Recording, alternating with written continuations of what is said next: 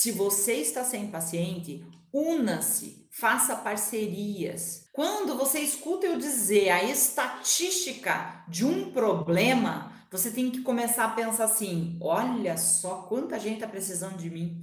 É esse olhar que você tem que ter. Quando eu falo de pacientes, por exemplo, com dor, que dor, olha, a década da dor, nós estamos nela nesse momento, vamos sair no ano que vem, né? Espero que não seja mais, mas o que nós podemos fazer quando você sabe? Você começa a trabalhar a questão de você associar-se, por exemplo, a um reumatologista. Você começa a trabalhar a questão de você se associar a um nutricionista, a um psicólogo, a fazer uma conversa, uma interação, de ajudá-la a fazer com que o tratamento dela vá mais rápido e o seu também. Então, são maneiras que a gente tem de atuar com a auriculoterapia, se você está sem essa perspectiva. Eu estou falando aqui com um universo muito grande de profissionais.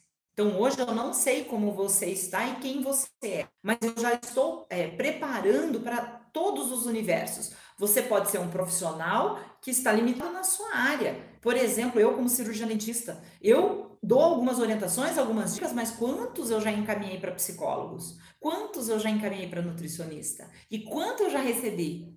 Né? E essa troca é que é importante. Tá? Essa troca de parceiros, é, essa troca de, de pacientes né, entre parceiros. E isso é um grande diferencial para o futuro, gente network, relacionamento.